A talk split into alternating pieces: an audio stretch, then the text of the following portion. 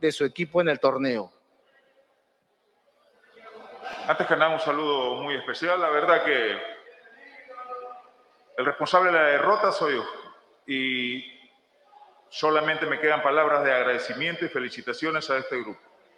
Hicieron un año realmente muy bueno, muy bueno. Y para competir hay que tener, hay que tener las facilidades. Mientras Coquimbo se preparó toda una semana para este partido, nosotros el fin de semana tuvimos que jugar. No tuvimos ningún apoyo. Entonces, eso es importante. Y lo recalco no para justificar la derrota ni la eliminación. Lo recalco porque la Federación Peruana yo pienso que tuvo que poner un poco más de énfasis en apoyar a su único equipo que estaba luchando por competir y seguir avanzando en la Copa Sudamericana.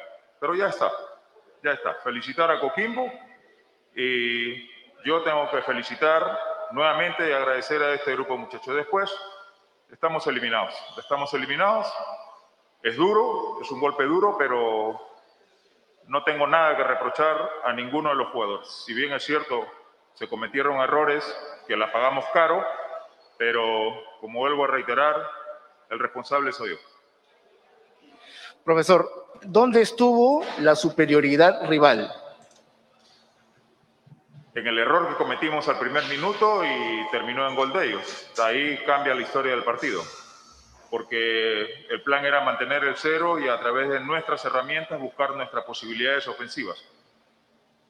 Aparte de aprovechar ese error al minuto de juego, en la cual nos obligaba a replantear el partido, a buscar dos goles, se generaron los espacios para un equipo que tiene una transición bastante rápida, tiene jugadores jóvenes con una gran velocidad de desplazamiento y fueron muy, muy efectivos. Tuvieron situaciones, concretaron dos, que les bastó para poder lograr el triunfo y poder clasificar. Así es que hay aspectos que, que nos sirven de lección para el futuro. Las derrotas dejan enseñanzas para mejorar. Muy bien, son las 3 de la tarde, 3 de la tarde con 40 minutos, 3 con 40 minutos. ¿Cómo están? Bienvenidos al programa. Esto es Hincha Pelota. Mi nombre es Julio Fernández. Estoy como cada tarde aquí en Radio Estéreo 1 y Nevada 900 para presentarles este programa que esperamos siempre sea de su agrado, pensando en ustedes, recibiendo sus comentarios, eh, opinando y haciendo llegar sus opiniones también, ¿no? A través de la radio, a través de los 97.1 de Radio Estéreo 1 y a través de Nevada 900. Voy a presentar en breve a Daniel Arenas, en breve también va a estar con nosotros Manolo Venegas, hoy uniéndose también al programa. Eh, iniciando el programa para comentar en esta primera parte lo que ha sido la derrota y eliminación ya de Sport Huancayo, el último representante de fútbol peruano. Ahí veíamos la, conferencia post partido de Wilmar Valencia, muy molesto, muy molesto. A ver si Martín, este, dejas de poner por favor el ingreso del audio. Este, veíamos a Wilmar muy molesto porque se quejaba de que no ha tenido, no ha tenido el apoyo de la federación eh, al momento de que fue programado para este sábado poder enfrentar a Alianza Lima, mientras que por el otro lado en Chile sí le daban las facilidades a un, a un Coquimbo Unido que, que, bueno, este, estuvo en todo caso más descansado. Lo aclara Wilmar, no es una excusa, aunque puede sonar así, pero es cierto. Y le pasó también a Melgar, recuerden, ¿no? Aquí en Perú sabemos de las limitaciones de los equipos peruanos, pero a pesar de las limitaciones tampoco hay apoyo, ¿no? No hay apoyo de parte de la federación, no se reprograman fechas, no se piensa, no se puede darse el trabajo de ver qué equipos están participando en la Sudamericana, en la Libertadores, y en base a eso por ahí tratar de no de no acumularle partidos de alguna forma, darle una ayuda al equipo peruano, pero esto no se vio, no se vio tampoco ayer. Eh, y, Wilmar molesto, molesto por ello porque se quejó, ¿no? Hizo, hizo sentir su queja en todo caso. Y no sé si para ustedes suena a, queja, pero yo creo, o mejor dicho, a excusa, pero yo creo que, no deja de tener mucha razón este Wilmar Valencia. Eh, vamos a dar la bienvenida antes de presentar a Manolo a Daniel primero. ¿Cómo estás, Daniel? Bienvenido. Hola, hola Julio, para Manolo, para todos los amigos de, de Hinchapelotas, estamos listos para desarrollar el programa. Como tú dices, Julio, eh, lo de Sport Huancayo una lástima, ¿no? Pero lo de Alianza Lima, prácticamente se extinguieron sus posibilidades de conseguir los puntos en mesa. La federación va a respetar los estatutos FIFA que Manolo muy bien explicó el día de del día de ayer. Y finalmente, Alianza Lima, el día de mañana, cuando se haga oficial, se junte la comisión de licencias y se haga oficial la decisión, jugará la Liga 2 del fútbol peruano. Muy picante también las declaraciones que, que Ahmed ha dado de una manera informal, pero contundentes. Contundentes y asesinas contra Alianza. ¿ah? O sea, les dijo, 119 años de historia, no tienen infraestructura, el estadio, el terreno se lo donaron, no se lo compraron. Ahmed despotricó, sería la palabra contra Alianza. Sí, de acuerdo. Vamos a analizar las declaraciones de Ahmed que, van a traer mucha cola. De hecho, el argentino no hablaba mientras formaba parte de Alianza. Una vez que lo cesaron del cargo, salió con todo. Salió con todo Ahmed a hablar y a culpar supuestamente él no es el responsable, sino hay otros responsables dentro de, dentro de la institución. Hola Manolo, ¿cómo estás? Bienvenido. No hay audio, Manolo, activa tu micro. Activa tu micro, Manolo. Dale. Ahora sí. ¿Cómo, están, amigos hinchapelotas? Saludos para Julio, para Daniel, para la gente que se conecta a través del dial. Eh, sí, ¿no? Eh, lo que ha dicho Ahmed, pues de verdad bastante picante. Eh, lo ocurrido el día de ayer con el tema de Sport Bancayo, que lamentablemente pues, se partió me ha dado mucha cólera. Tal vez creo que es parte del rendimiento que fue a buscar Joaquín Bonillo, y lo iremos analizando. También la eliminación ¿no? de Bilsterman ante Libertad, donde ahorita en Bolivia eh, no le están dando con palo, pero sí están esperando de que eh, puedan salir adelante, ¿no? Con el tema ahora del campeonato que se juega a dos días y muchos le echan la culpa a eso, ¿no? Donde capaz este, han estado mucho tiempo en para y eso al equipo del avión no, no le gustó. Y así, eh, hay mucho para hablar y ¿con qué comenzamos, Pollo? Eh, sí, bueno, hablemos del partido en esta primera parte, porque vamos a hablar mucho de Melgar, vamos a hablar mucho de Melgar, pero en esta primera parte quisiera que terminemos de hablar de la participación de Huancayo. Ayer me dio, eh, no sé si pena sea la palabra, pero más que todo cólera de la forma como fue eliminado Huancayo, porque si bien este, finalmente Coquimbo Unido mostró algo más de superioridad, algo más, porque en, realidad para mí fue muy parejo. Sí, este, ese primer minuto o esos dos primeros minutos significaron este, la pérdida del partido para Huancayo, ¿no? Lo sorprendieron a los segundos nada más. Eh, la jugada se revisó en el bar y finalmente le dan el gol a Coquimbo Unido, lo que hizo de que Huancayo tenga de arranque, iniciando el partido, tener en la cabeza que tenía que meter dos goles. ¿no? Y eso se le hizo cuesta arriba, Hay un equipo que, sobre todo prioriza el, tema defensivo, no ha ganado partidos por más de uno o dos goles, ¿no? Y, cuando yo, iniciando el partido, vi de que Coquimbo ya estaba ganando 1-0, pues decíamos, complicado de que Huancayo este, eh, haga dos goles, ¿no? Me, dio lástima, la verdad, cómo fue eliminado ayer Huancayo. Había mucha esperanza luego del empate obtenido allá en Chile. Y yo pensaba de que Huancayo ayer lograba una clasificación histórica para ellos, pero lamentablemente Perú quedó sin representantes en los campeonatos internacionales y sobre todo con la queja, Manolo, de Wilmar diciendo de que no hubo nunca apoyo de parte de la federación, porque mientras que en Chile le reprogramaban el partido a Coquimbo para que no haya un partido el fin de semana y llegue descansado el equipo, Aquí eh, a Huancayo le pusieron un partido sumamente complicado, ¿no? sumamente difícil frente a Alianza Lima, no tanto en lo que eh, se vio en la, en la cancha, porque Alianza no tuvo reacción, sino por el lado mental, ¿no? Siempre el lado mental también agota, también cansa, el hecho de llegar a una, a una final este, para Alianza, para Huancayo también, porque era su clasificación para el próximo año, pues lo desgastó este, mental y físicamente. Y creo que ayer se vio ese, ese tema del desgaste también en Huancayo, Manolo, Daniel. Sí, personalmente, personalmente en honor a la verdad, yo no pude ver el partido por cuestiones que tú sabes, Julio, ayer, por complicaciones, pero sí logré ver el, primer gol, porque fue muy rápido. Segundos. Y, yo te digo, Julio, eh, como te, te, digo, no, no he visto más repeticiones. Para mí es offside para mí, a pesar, a pesar, a pesar del, del VAR, para mí es clara posición adelantada del, jugador chileno y como te digo, no le he visto, no he, he podido terminar de, ver el partido por algunas complicaciones ayer, pero yo creo que es offside. Ahora, sí quiero hacer este, eh, para que Manolo sea el que analice el partido, sí quiero hacer esta comparativa. Wilmar habló fuerte y a Wilmar lo, programaron miércoles, sábado, miércoles. el otro Valencia, el de Melgar, lo programaron martes, jueves, lunes, eh, miércoles, cada dos días lo programaron en, Bahía. Y no dijo ni API. Claras personalidades, ¿ah? claras, claras, claras personalidades distintas a pesar de que son hermanos. ¿Quién está, ¿Quién está filtrándose el audio? A Manolo. Manolo, a ver si le bajamos el, volumen o, a Daniel, no sé. Ok, sí, claro.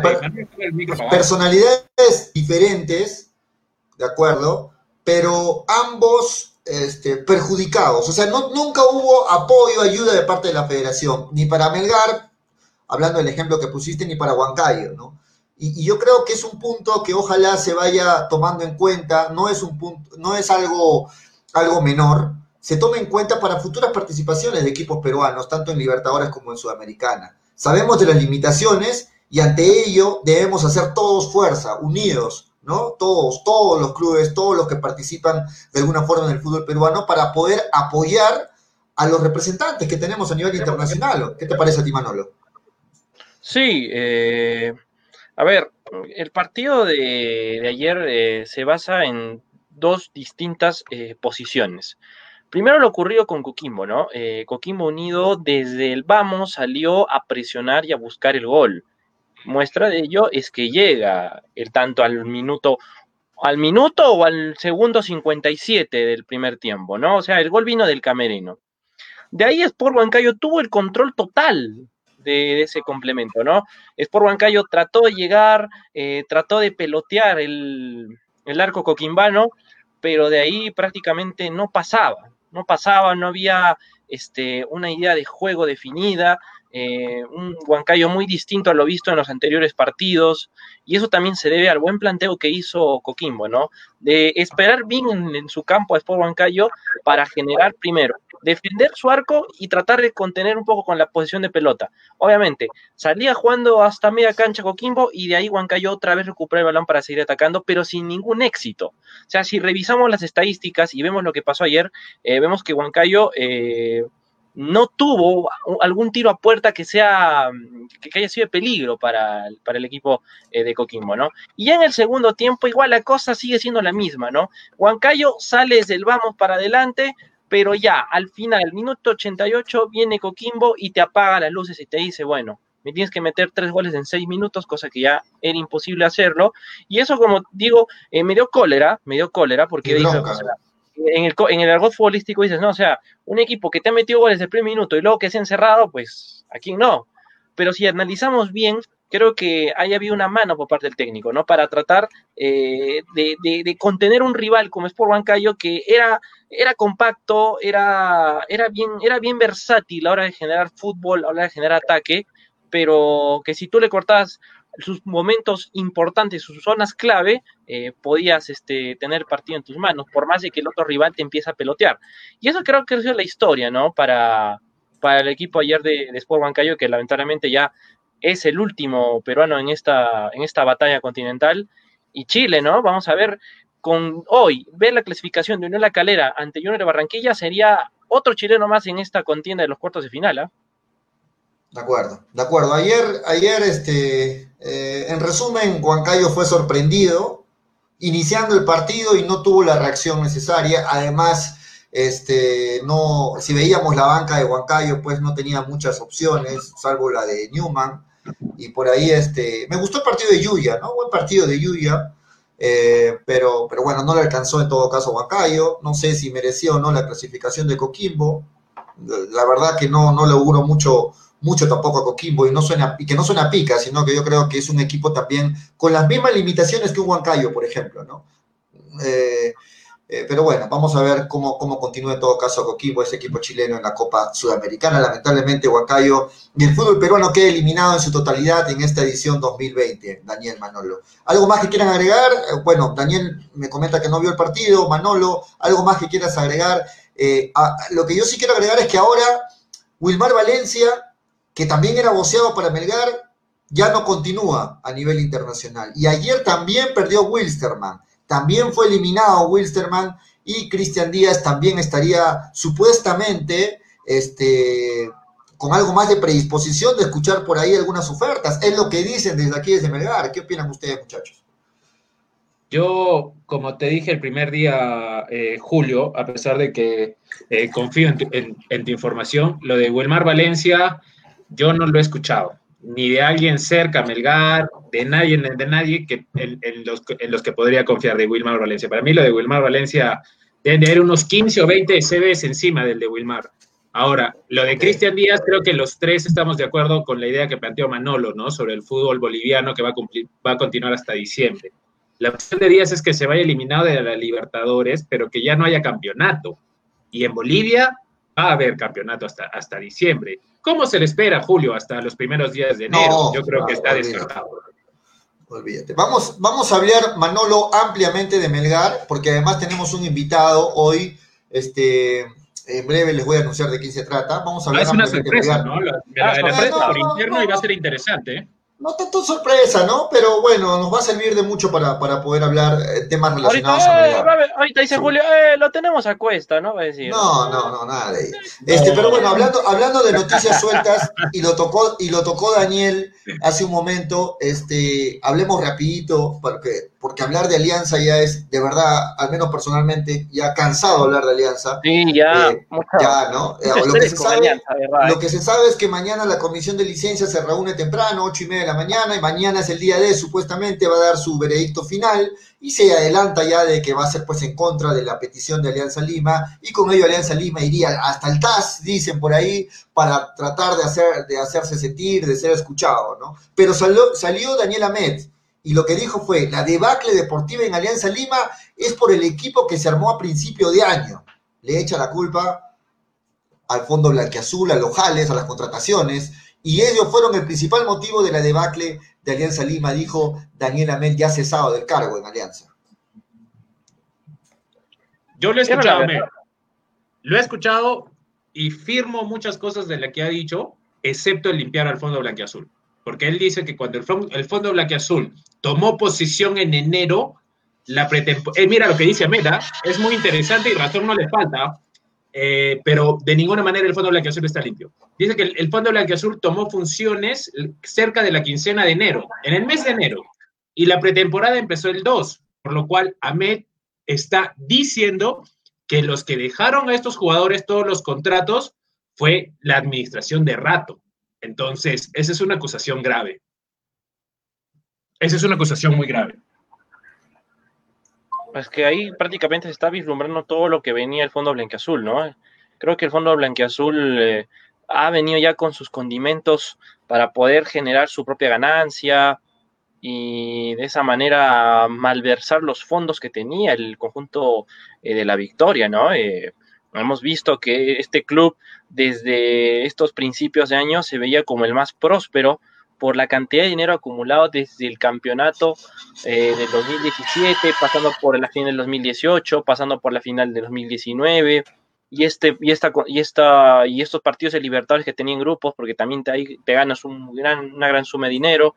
Entonces creo que eh, lo que dice Ahmed en ese caso eh, hay mucho, ¿no? Y eso y de seguro va, va, va, a sacar mucha, va a desmenuzar muchas cosas y se van a salir y de, esa, de ese punto eh, se saldrá la luz y sobre todo, ¿no? De cómo ha podido también dilucidar su, su, punto de vista de cómo está el club, ¿no? Ahí lo que, lo que dijo en el que 117 años solo tiene un estadio y un terreno que le han donado, pues es algo fuerte. Y también nos damos cuenta de la clase de clubes que tenemos en nuestro país, ¿no? Que por más tradicional y grande que sea, eh, no tiene mucha tangibilidad por lo visto. Y eso también es un dato que nos haría reflexionar como, como, como, sociedad y como sociedad deportiva, ¿no? Que nuestros clubes acá no tienen un peso jerárquico como quizás lo pueden tener en otros países con sus lugares de entrenamiento propios, sus instalaciones y eso, ¿no? Mira, yo te digo, yo te digo algo, Julio, eh, muy personal, y, y, ustedes de repente tienen mejor memoria que yo. Yo no recuerdo, en verdad, en toda mi vida, haber visto un técnico que al irse despotrique tanto contra el club que le dio de comer. Y no, no, no le dio de comer su menú de Dios soles, ¿ah? Ahmed debe haber estado por sus 10 mil palos verdes mensuales. Y yo nunca he visto a un técnico que se vaya despotricando todo, más allá que se le haya culpado injustamente, justamente, esa es otra cosa. Pero Ahmed tiene responsabilidad a lo largo del año. Ahora, tampoco fue humilde Ahmed. O sea, hay varias cosas para analizar, porque en algunas tiene razón, en otras no tanto y en otras está completamente equivocado. Y fue soberbio, porque dijo, mire, miren, Bengoche es campeón del Perú, Mario Salas es campeón del Perú y yo soy campeón del Perú. ¿Quiénes eran el problema? ¿Qué quiere decir con eso, Ahmed?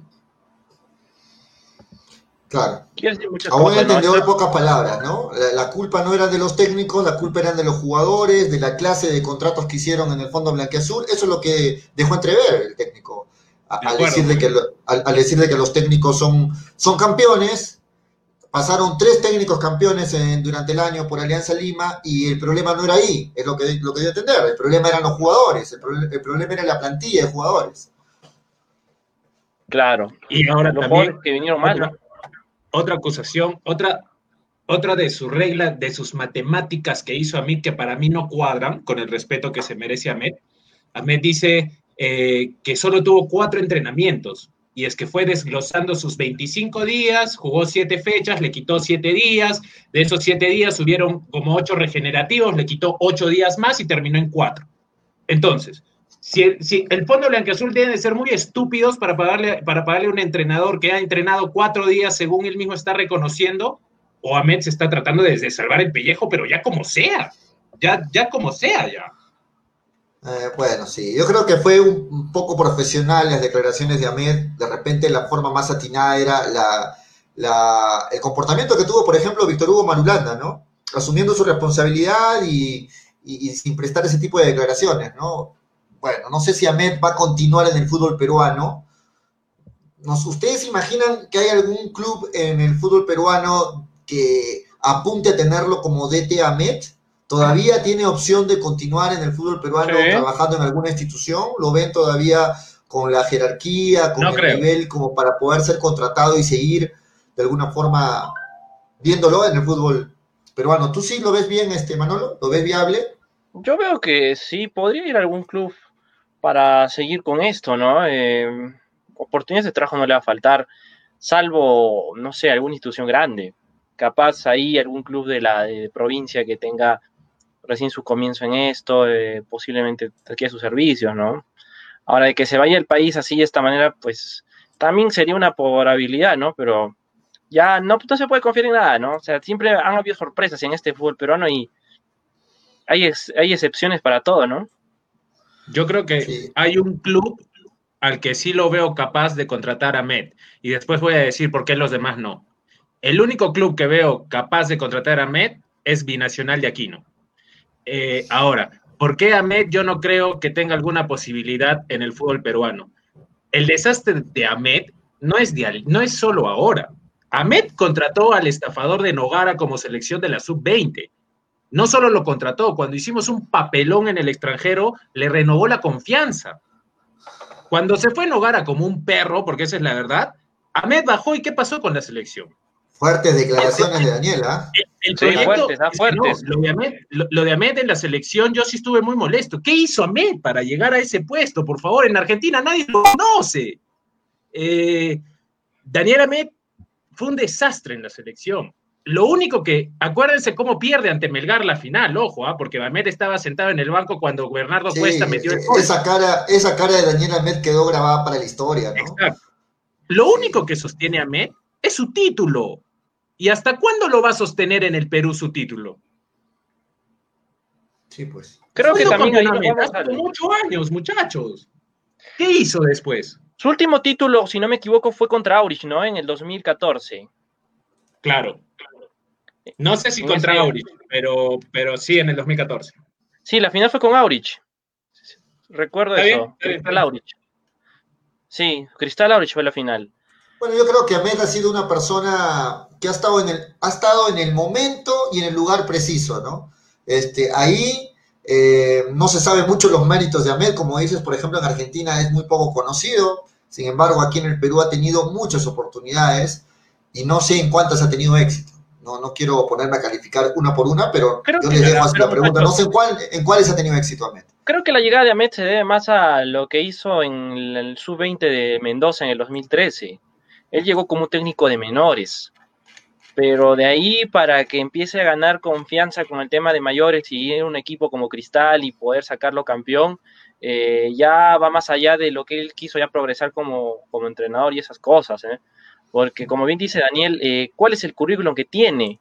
como entrenador de mayores y no, no tiene, o sea, apenas tiene lo, de, lo del equipo rimense, pero en sí él llegó a la federación como un técnico para lo que era el proceso rumbo al, sudamericano sub-20 que se juega en Argentina en aquel 2003. Entonces, por ese lado, yo creo que llegó más conocido por el rubro, por el rubro juvenil, más no por el profesional. Sí, por el fútbol de menores, claro. Bueno, vamos a dejar de hablar de. Tú, me habías, tú, me habías, prometido que no iba a renegar hoy día, así que cambiamos de tema porque ya Alianza, como, ustedes mucho alianza también, ya, ya, mucha alianza. Hasta la coronilla, Alianza, ya. Okay. ya okay, vamos, vamos a dejar de hablar del tema de Alianza y nos metemos una vez a hablar de Melgar. Antes, rapidito, un repaso de las contrataciones, o mejor dicho, de renovaciones y contrataciones que hasta el momento se van dando en torno a la Liga 1. Atención, señor Vivanco, empezamos el bloque de Melgar recordándole la fecha. 3 de diciembre, ¿ah? 3 de diciembre se van anunciando renovaciones, se van anunciando contrataciones en los diferentes equipos de la Liga 1. En Melgar todavía no tenemos DT, dicen que hay un tapado, dicen de que, de que están trabajando muy bien en silencio, ojalá que sea así, ¿no? Bueno, eh, ¿qué, qué, qué trascendió, muchachos? Sandro Rengifo, el, chiquitito, este, es el nuevo jale de Cusco FC, ¿no? Lo acaba de fichar Cusco FC. Por otro lado, Jack Durán renovó con Alianza Universidad, eh, también renovó Julio Landau en Alianza Universidad, y nuevo jale de Alianza Universidad es Diego Maricero, ¿no? que llega de Carlos Stein, fichó también por Alianza Universidad. Este, por otro lado, Yuriel Celi renovó con Cantolao por todo el 2021. Y uno de los llamativos este, contrataciones fue la del técnico Franco Navarro, quien tuvo una emotiva despedida de uno de los clubes donde ha tenido más éxito, de UTC, y es el nuevo técnico de la franja, de Deportivo Municipal. ¿no? Franco Navarro ha sido ya oficializado como nuevo DT 2021 para Deportivo Municipal. Y por último, Pablo Peirano renovó también con Carlos Manucci. Bueno, lo de Ayarza ya se sabe que también renovó por Cinciano, muchachos, ¿qué les parece?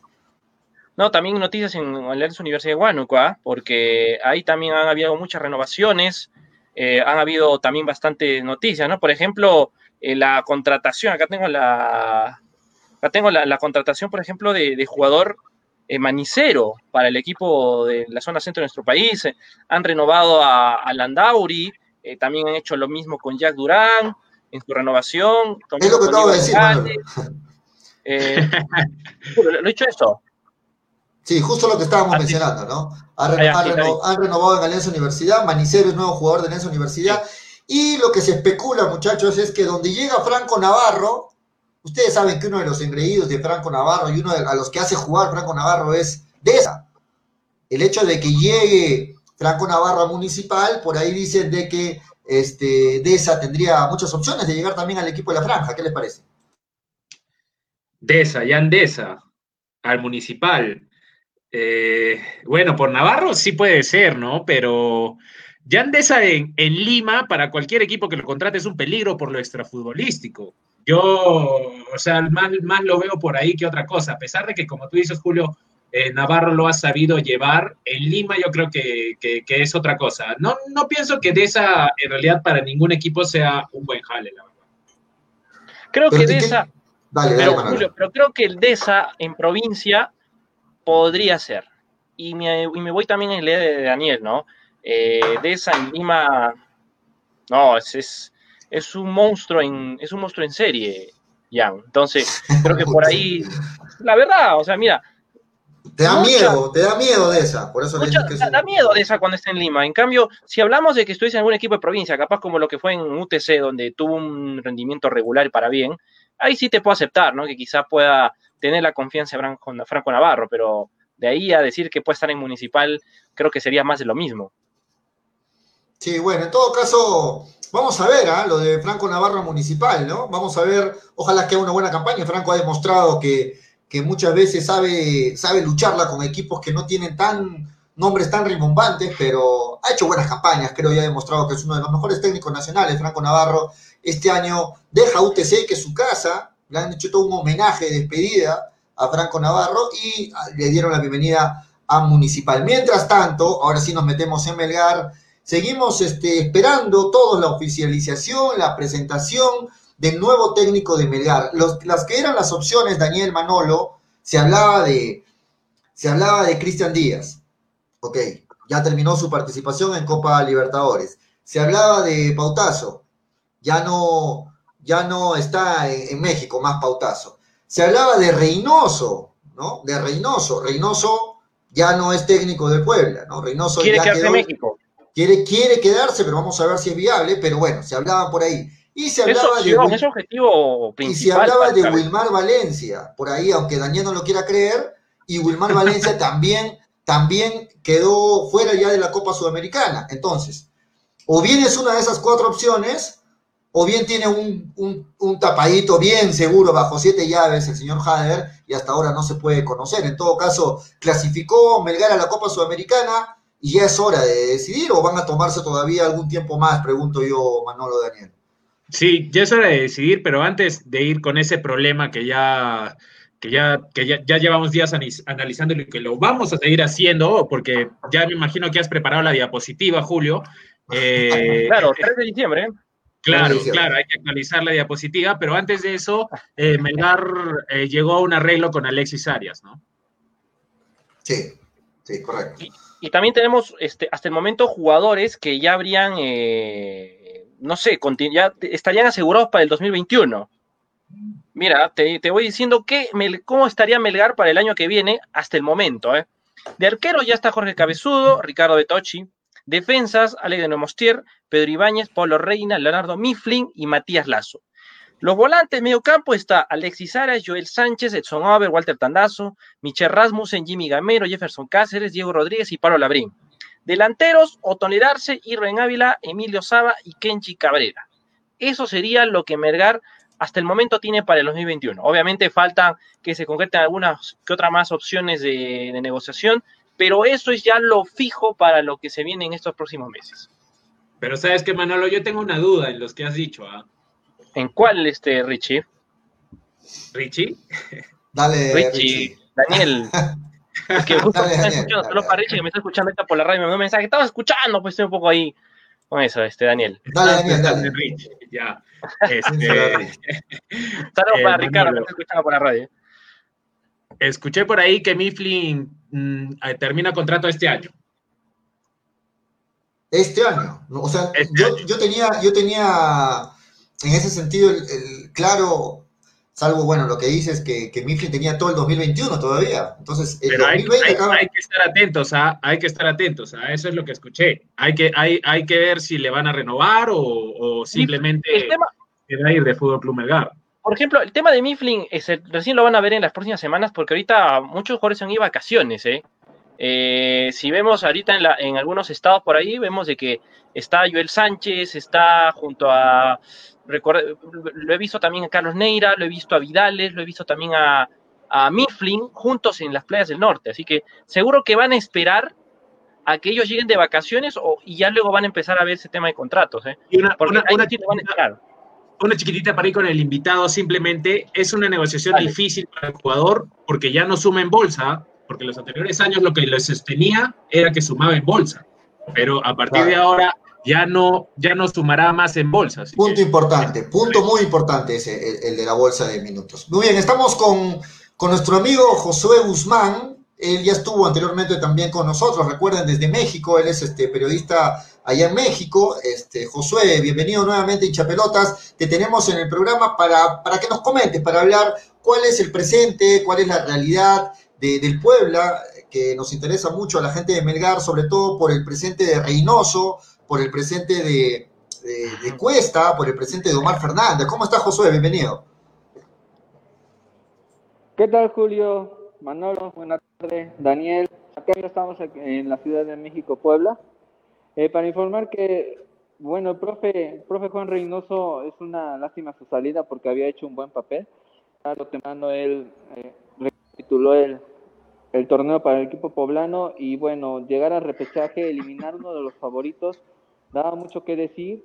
Jugarle al León como le jugó, que a pesar de que se dice mucho que León dio mucho, mucho que desear, eso no fue problema de Puebla, él jugó bien los movimientos del profe estuvieron acorde, pero al final le falló y está eliminado. Pero déjame mencionarle, Julio, que de por sí, antes de que iniciara el... Uy, se fue la conexión de Josué. Josué, se te cortó la, conexión. Se te está cortando la, conexión, Josué. A ver si nos ubicamos mejor y también si, si podrías hablar un poquito más fuerte para poder escucharte mejor, Josué. Uy, ahí hay problemas con Josué. A ver si retomamos la, conexión. Josué, no, no te estamos escuchando en esta parte final de tus declaraciones porque la línea está, parece, jugándote en contra. Muy bien, en breve retomamos la comunicación con Josué. Queremos preguntarle cuál es la, realidad, porque muchachos, lo que se dice es que Reynoso eh, fue sacado del Puebla por el tema netamente económico, ¿no? Lo que se dice es que, que el club este, está por serios problemas económicos y bueno, eh, ante la renovación, el posible aumento que había pedido Reynoso, el club no estuvo de acuerdo, no están las posibilidades económicas y por ello Reynoso habría sido cesado del cargo, al igual que otros jugadores de los, de los cuales el equipo está tratando de, deshacerse, de prestarlos para, porque no estaría en las posibilidades económicas del Puebla. Ahí está nuevamente Josué. Josué, ahora sí te tenemos nuevamente, no se te escuchó bien en la última parte que como te mencionaba, antes de que empezara el repechaje y el profe no había tenido un, torneo final bien, eh, se le gana a San Luis con 1-0, pero eso no da mucho que decir. Se le había como que advertido, se prendieron las alarmas al mencionar que el profe estaba ya destituido de la, del club, cosa que al momento de entrar a repechaje se, se le da ese tiempo se le, permite participar en, el repechaje y bueno, ya sabemos el resultado. La cuestión es de que el club pueda menciona que por falta de este, falta de presupuesto económico para el club y para el profe no pueden continuar con el proyecto. Debemos de mencionar que durante la pandemia hubo un recorte significativo del 40, 50 y 60% en algunos jugadores y que las las famosas primas que se les dan a los jugadores también van a estar cuestionadas dependiendo de que si se mantenían en los primeros tres lugares. Esto es obviamente imposible, pero bueno, se mantuvo dentro de los de los que iban a estar eh, en la fiesta de y aún así echa para atrás el buen proyecto para mí, que a pesar de todo lo que había hecho el profe, eh, logra levantarlo y estar en repechaje y eliminar uno de los favoritos. Daniel Manolo. ¿Cómo estás, Josué? Un saludo acá de, Arequipa. Eh, ¿Qué tal, Manolo? Es triste, ¿no? Lo que ha pasado con Puebla, eh, un equipo que se armó de, de acuerdo a sus necesidades, ¿no? Para poder enfrentar ese campeonato mexicano. Y ahora, ¿cuál es el destino que tiene el club? ¿Qué se ha estado tratando en, estas, en, estos, en estos días? Hay jugadores que se quedan, por ejemplo, eh, se sabe de Bernardo Cuesta que va a estar todo el año 2021. ¿Está confirmado eso? ¿Se queda Bernardo Cuesta? se queda porque eso es lo que se... Una pregunta va también por ahí, ¿cómo, ¿cómo es lo de Bernardo Cuesta? Porque vi que estaba para todo el 2021 y cuál es el destino en general para todo el club poblano de cara a lo que viene, ya sin Reynoso. Bueno, el PRO tenía contrato hasta el 2021 de este mayo, pero eh, ya se, se llega a un acuerdo y se menciona que ya no. Ok, lo de Bernardo Cuesta es complicado mencionarlo, que sé que en el club, como lo menciona Manolo, porque si al profe lo cortaron, que iba a ser nada más hasta mayor, claro. de Bernardo Cuesta, se oye complicado, no en sí es, es una incertidumbre, pero ah, este, es como que tienen que mantenerlo. De hecho, el candidato fuerte que suena para el pueblo de la Franja es el argentino Nicolás Lacramón, se menciona que él va a mantener la plantilla que tiene ahorita el equipo Puebla.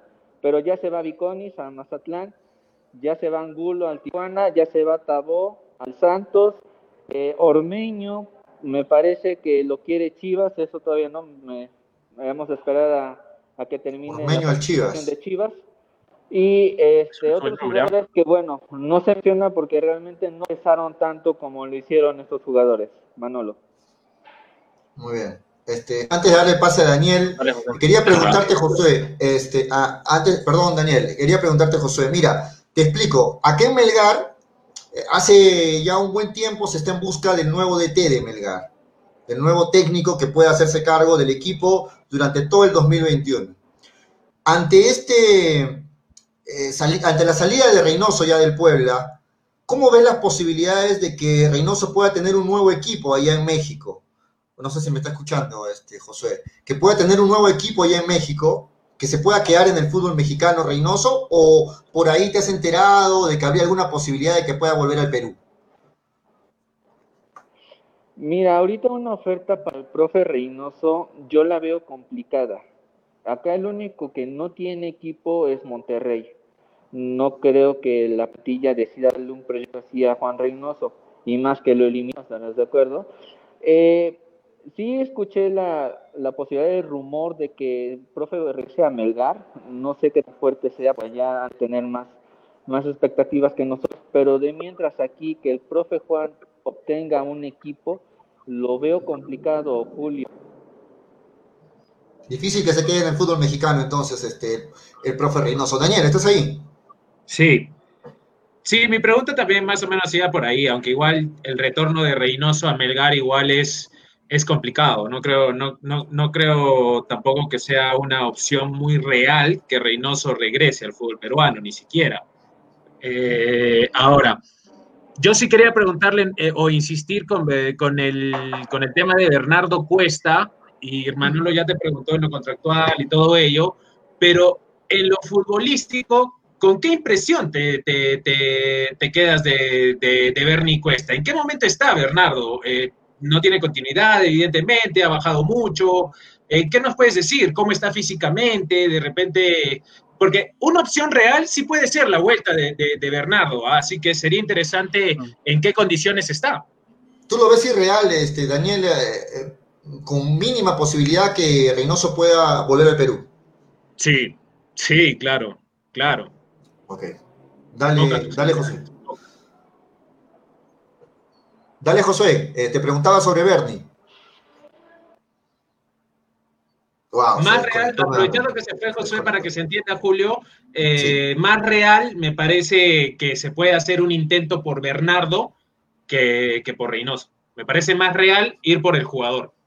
Bueno, y en todo caso, y en, todo caso, ¿dónde quedaría o dónde continuaría su carrera como técnico del profe Reynoso? Si, se, si estamos escuchando de que en México habrían pocas posibilidades, por ahí salvo Monterrey, eh, no tendría de repente otra opción donde poder seguir su carrera como técnico del profe. ¿Dónde continuaría su carrera o va a estar parado? Equipos de la segunda, Julio. Equipos de la segunda división. No, pero no solo de la segunda, Manolo.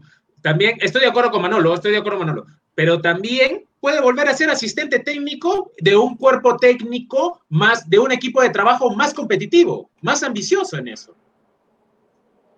Ok, Josué, te preguntaba hace un momento sobre Bernie, sobre Bernie Cuesta.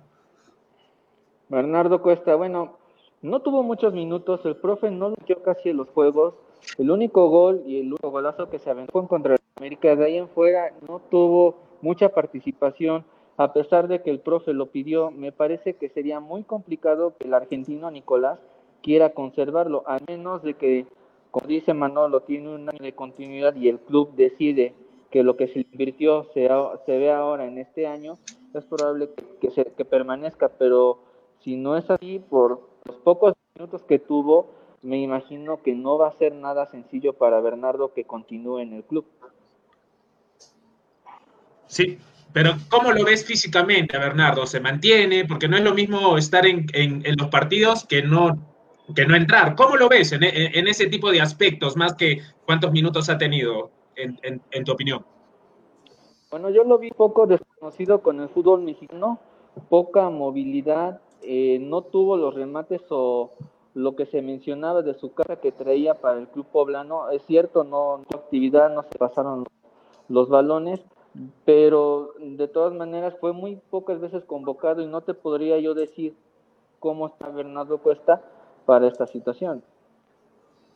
Okay. Gracias, José. Okay. José, ya en la parte final, algo que también se pregunta el hincha belgariano. Aquí dejó, se fue con una, dejando una muy buena impresión Omar Fernández. Eh, ¿Cuál es el presente de Omar Fernández? Lo último que has podido ver y saber de él.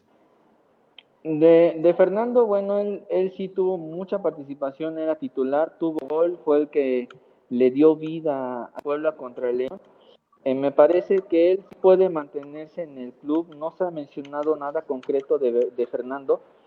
Y, Omar eh, Fernández. De que, sí, eh, y yo considero, eh, Julio, que, que va a estar dentro de la plantilla. Si eso es lo que viene a hacer Nicolás Lacramón, de conservar la mayor parte de la plantilla, él va a estar dentro de, del plantel. Dentro de los que se quedarían. Muy bien, muy bien, este, listo Josué, queríamos despejar algunas dudas respecto a, a, a Bernardo Cuesta, respecto a, a Reynoso, a Omar Fernández también. Muchas gracias por, por estar una vez más aquí en el programa, Josué. Sí, que Julio, Manolo, Daniel, un saludo. Estamos gracias, Josué. Gracias, Josué. Muy bien, gracias, gracias, gracias, Josué. este, hace un momento decían ustedes de que una de las posibilidades que ustedes lo ven eh, respecto a Reynoso es que pueda continuar de repente como asistente, como asistente técnico. Pero, Julio, Daniel, pero para eso... Un retroceso, bajar de nivel. No, no, para nada. Por ejemplo, es un retroceso ser asistente. Que, por ejemplo, hasta se, hasta se le llega a proponer como DT de la selección peruana, es una opción que muchos por ahí lo piden. ¿No sería bajar de nivel el ser asistente técnico? No, no. para nada para nada, porque estás yendo a un cuerpo técnico más competitivo, en el que tienes que empezar un poco más abajo. ¿Cómo llega Reynoso a, a la conducción del Puebla? Está bien, pero, ya, pero, ya, llegó ahí, ya llegó ahí. Pero Julio, Julio, Julio, escucha, Julio, pero ¿sabes por qué también pasa esto? Porque en México Ahora, se encuentran diferencias marcadas entre los clubes. Una cosita, Julio, eh, eh, que llame la gente porque están pidiendo los números. Ok, pueden llamar al 9966222120, participen del programa, ahora sí está habilitado, al 9966222120. Dale, Manolo. Julio, lo que te quiero decir es que en México, por ejemplo, eh, los clubes eh, tienen las diferencias bien marcadas. No es lo mismo un Puebla que un América, que un Tigres, que un Monterrey o un Chivas. Entonces, para, para Reynoso sería un crecimiento ir a uno de esos clubes como asistente técnico porque ahí te enfrentas con otro tipo de, de exigencias. Y eso le ayudaría también a crecer futbolísticamente hablando. Ahora, bueno, México es un lugar no, donde no, muchos... No comparto la idea de ustedes, pero bueno, se, se, respetan las opiniones. No, no, no, no comparto mucho la idea de ustedes, ahora, pero... Ahora, Julio, ahora, Julio, Daniel, para... Te voy a decir algo. Te voy a decir algo. Daniel. Reynoso se fue de Melgar, de un equipo que, en donde lo tenía todo, para ser asistente, ¿ah? ¿eh? Así pero que, afuera, pues, no ahí fue no creciendo. Pero es que Julio. No, pero, que, pero son, Julio, son niveles este, para mí, Daniel, ¿no? O sea, acá era asistente, ok. Salió al exterior, no. al extranjero, perdón, acá era técnico. Salió al extranjero a ser asistente, ok, pero llegó ya a ser técnico. No, pero, pero es que, mira, escucha, déjame, déjame ahora, déjame ahora terminar. No es así, Julio, porque ahí se va a ser asistente, sale el cuerpo técnico de mesa, sale Reynoso también, Reynoso viene al Garcilaso, su lugar lo ocupa otro sitio, otro chico, y del Garcilaso lo llaman a Reynoso. Entonces, pues bueno, pero me refiero que, pero en el Garcilaso también era DT, o sea, en el fútbol peruano era DT, y, y, llegó a ser asistente afuera porque es, estás yéndote a, al, ex, al exterior, pero ahora volver a ser otra vez asistente, bueno, son opiniones, quiero respetar la de ustedes también. Vamos con Hola. llamadas telefónicas, muchachos. Vamos con llamadas telefónicas. Hola, bienvenido Hincha Pelotas. ¿Cómo estás? ¿Cuál es tu nombre? ¿Dónde nos llamas?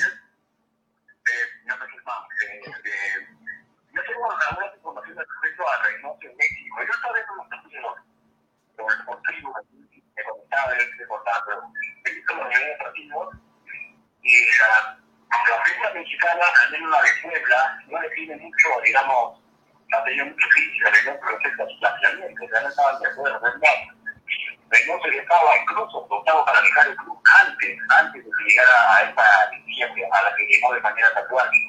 No lo digo porque yo lo mal de Reynoso, sino lo que pasa que, que la Reynoso lo han leído también en Puebla, pero sea, la verdad, la verdad, la verdad, a su tiempo que el Reynoso es un tratamiento defensivo, eso es lo que no le gusta la repita la, la prensa, la, la misma gente Puebla.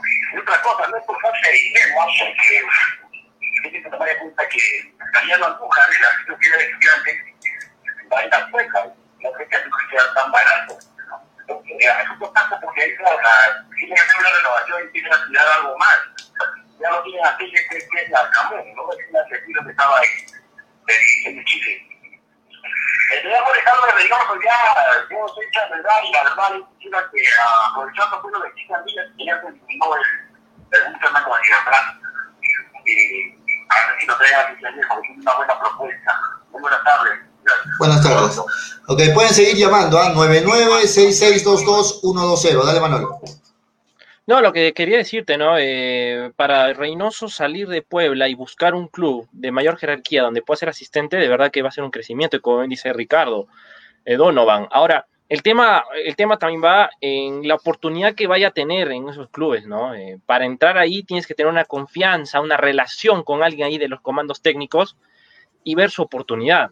Ahora, en caso no encuentre esa situación que espera el cabezón, tendría que ir a un club de la segunda división donde ahí sí posiblemente tendría oportunidades y chance de ser error técnico y poder tener toda la dirección del club en el sistema deportivo para ascender, ¿no? Ahora, Julio, ¿sabes? Sí estaría de acuerdo contigo que sería un retroceso si es que, por ejemplo, va al Cruz Azul Hidalgo o alguna reserva. Ahí sí estaría de acuerdo, totalmente de acuerdo contigo, en que sería, eso sí sería un retroceso para mí.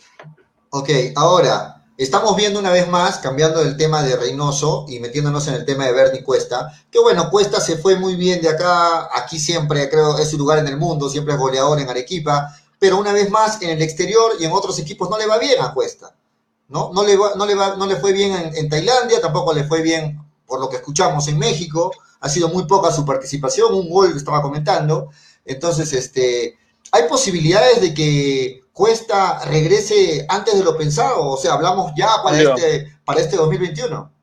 Julio, la respuesta sería esto. Plata.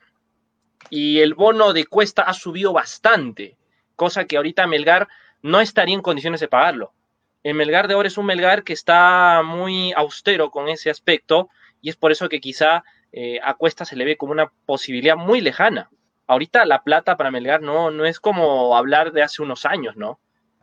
Ese también es un punto importante a detallar ahí. Ahora Cuesta, capaz, ¿no? Continúe en 2021, si no está teniendo minutaje en, en Puebla, va a tener que irse a otro lugar como préstamo y tal vez ahí un club le va a poder dar lo que pide su manager, lo que pide este jugador. Por más de que Cuesta haya prometido regresar a Arequipa, porque Arequipa es su patio, es su casa, como, como él lo comentó, ¿no? Donde se siente más cómodo, pero lamentablemente eh, el aspecto económico no ayuda, no ayuda y eso eh, es un tema que de verdad Melgar lo tiene complicado. ¿Qué opinas, Daniel? Yo creo que es más real pensar en, en, Bernardo Cuesta. Bernardo Cuesta cuando ha salido de Melgar evidentemente no le ha ido bien, y, pero no ha regresado rápido tampoco. ¿ah? Eh, se ha demorado más o menos lo mismo, lo mismo que se está demorando ahora, más medio año más. Entonces, a mí no me sorprendería. A mí no me sorprendería. Ahora, no, quiero decir que, que, tienen la intención, ojo, ah, para nada. Es, acá estamos hablando lo que, lo, que cada uno piensa de Bernardo Cuesta. Yo pienso que Melgar podría buscarlo, nada más. Sí, pero Daniel, la realidad económica, la, realidad económica es algo que a Melgar no le, no le está yendo bien y creo que no estaría ahorita en chances de traerlo a Cuesta.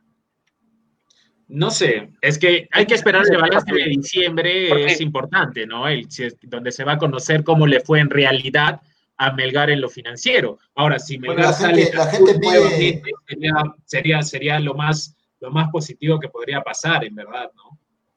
Dale, dale, dale, Manolo, te cortaron. No, este, solo quería decirle esto nomás eh, a Daniel. Eh, puede ser, pero tal vez en otro tipo de circunstancias económicas para Melgar. O sea, un Melgar dos, de, la, 2016, 2017 o hasta el 2018, capaz te podía eh, pelear ese tema de cuesta y su, y su posible regreso, ¿no? pero eh, ahorita viendo de cómo han terminado los números y con, una, y con un ajuste económico muy distinto a lo sucedido en los años anteriores, eh, se convierte en, una, en, algo que es difícil, es difícil para Melgar. Pero por eso te digo que hay que esperar el balance de diciembre, porque es el que va a decir cómo terminó Melgar. O sea, en este momento no hay números que digan que terminó en rojo, así que hay que ver cómo, cómo terminó Melgar en la realidad, Manolo, porque eh, los abonados muchos donaron, la camiseta del aniversario fue todo un éxito, la esponsoría no se fue, entonces eh, Melgar hace rato dejó de depender de las taquillas, eh, entonces hay que ver, hay que ver, además tuvo ingresos eh, de, la, de, la, Copa Sudamericana y pasó una fase, así que hay que ver, yo creo que hay que ver lo que, lo que sale en el balance de diciembre, ¿no? Pero, muchachos, estamos, hablando, estamos hablando de lo complicado en lo económico, como lo escuchamos decir, pero también hemos escuchado a Josué que nos dice que la situación económica de, de, allá en México del pueblo no es, no es la, mejor. Entonces, por ahí de repente una figura de préstamo, alguna figura de, de poder darle solución a la situación actual de, de, Cuesta en el equipo, de repente no lo quieren tener allá, por ahí podría facilitar de alguna forma la llegada a Melgar o no. Es que también eso juega en contra, porque Bernardo es de, de los menos pagados. O sea, Bernardo llegó porque había un, un aprieto económico y Reynoso lo recomendó. Eh, así, fue, así fue la historia. Entonces, eh, Bernardo también, al salir, ¿a quién traes? Entonces, a veces te pones a pensar que al no ser un salario tan grande, lo puedes mantener y darle la segunda oportunidad, ¿no? Ahora, si Bernardo fuera de los mejores pagados y hace esa campaña, definitivamente le estarían buscando la salida. Pero ahora, muchachos, muchachos, con el olor de mi corazón, yo diría de que Melgar debe preocuparse por otras posiciones donde la verdad la está pasando mal. Y una de esas es la zona central de la defensa, ¿no? De acuerdo. Cuesta, en, el caso de Cuesta, tiene alguien que le está tal vez llegando a su nivel, estamos hablando de Toniel Arce, que ha cumplido durante este año, y entonces creo que por ahí no sería la idea, ¿no? El dinero que tiene Melgar, que no es mucho, pero tampoco es poco, es un, es un monto regular, eh, debería enfocarlo para reforzar las zonas donde ha sufrido esta temporada y donde le ha faltado gente, ¿no? La zona medular en la defensa, eh, el medio campo también que se va a quedar sin mucho recambio, y la volante, ¿no? Que hasta el momento no hay nada dicho, ¿no? Estoy de acuerdo contigo, Manolo, en cuanto a lo que necesita el equipo. Pero yo estoy pensando de la otra forma, de la forma de que el señor Vivanco sabe de que actualmente tiene muchos anticuerpos, sobre todo con los hinchas, sabe que tiene a los hinchas en contra, y te imaginas en cuanto a la estrategia del señor Vivanco, ¿qué representa para él, al margen de lo que necesita el equipo, qué representa para él el hecho de que regrese Cuesta? Para, para, para el señor Vivanco sería un, un, logro para este año 2021 que regrese de Claro, pero, ¿no pero, esa, esa, especulación ya va más allá, pues, o sea, esto no, es de que, No, yo, estamos especulando porque nadie, acá no hay, Cuesta no es un trofeo que Vivanco va a traer y va, va a ser de él, o sea, no, hay que pintarlo no es un trofeo, así. pero le serviría mucho, ¿no? No, pero Julio, si hablamos de que, así, tampoco. Claro, ahora si hablamos de que llegue Cuesta solo porque Ivanco quiere, estaríamos hablando de que se deja llevar por el pueblo y no tiene ese raciocinio como un gerente deportivo en preocuparse por. Y lo ha tenido alguna vez, Manolo. Lo ha tenido ese raciocinio cuando le ha hecho contrato a, a, Gómez, cuando le ha hecho contrato a, a su piensan que lo van a traer.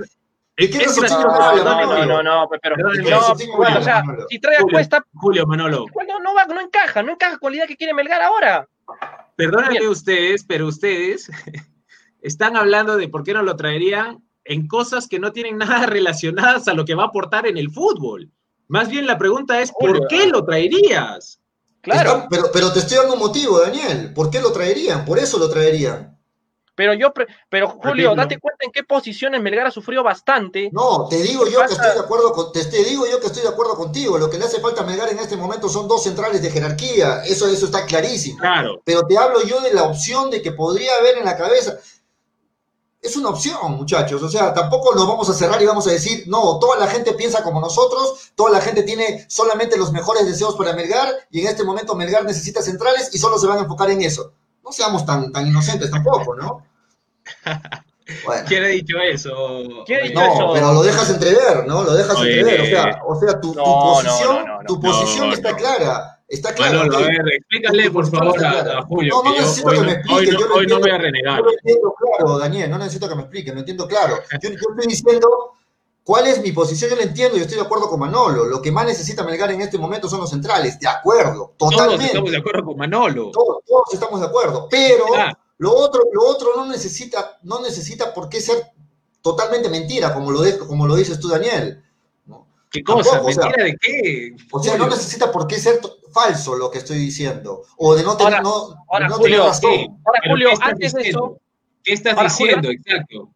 Ahora, Julio, ahora, fuera de todo, esto, fuera de todo esto, creo que también eh, Melgar debería pensar en el DT, ¿no?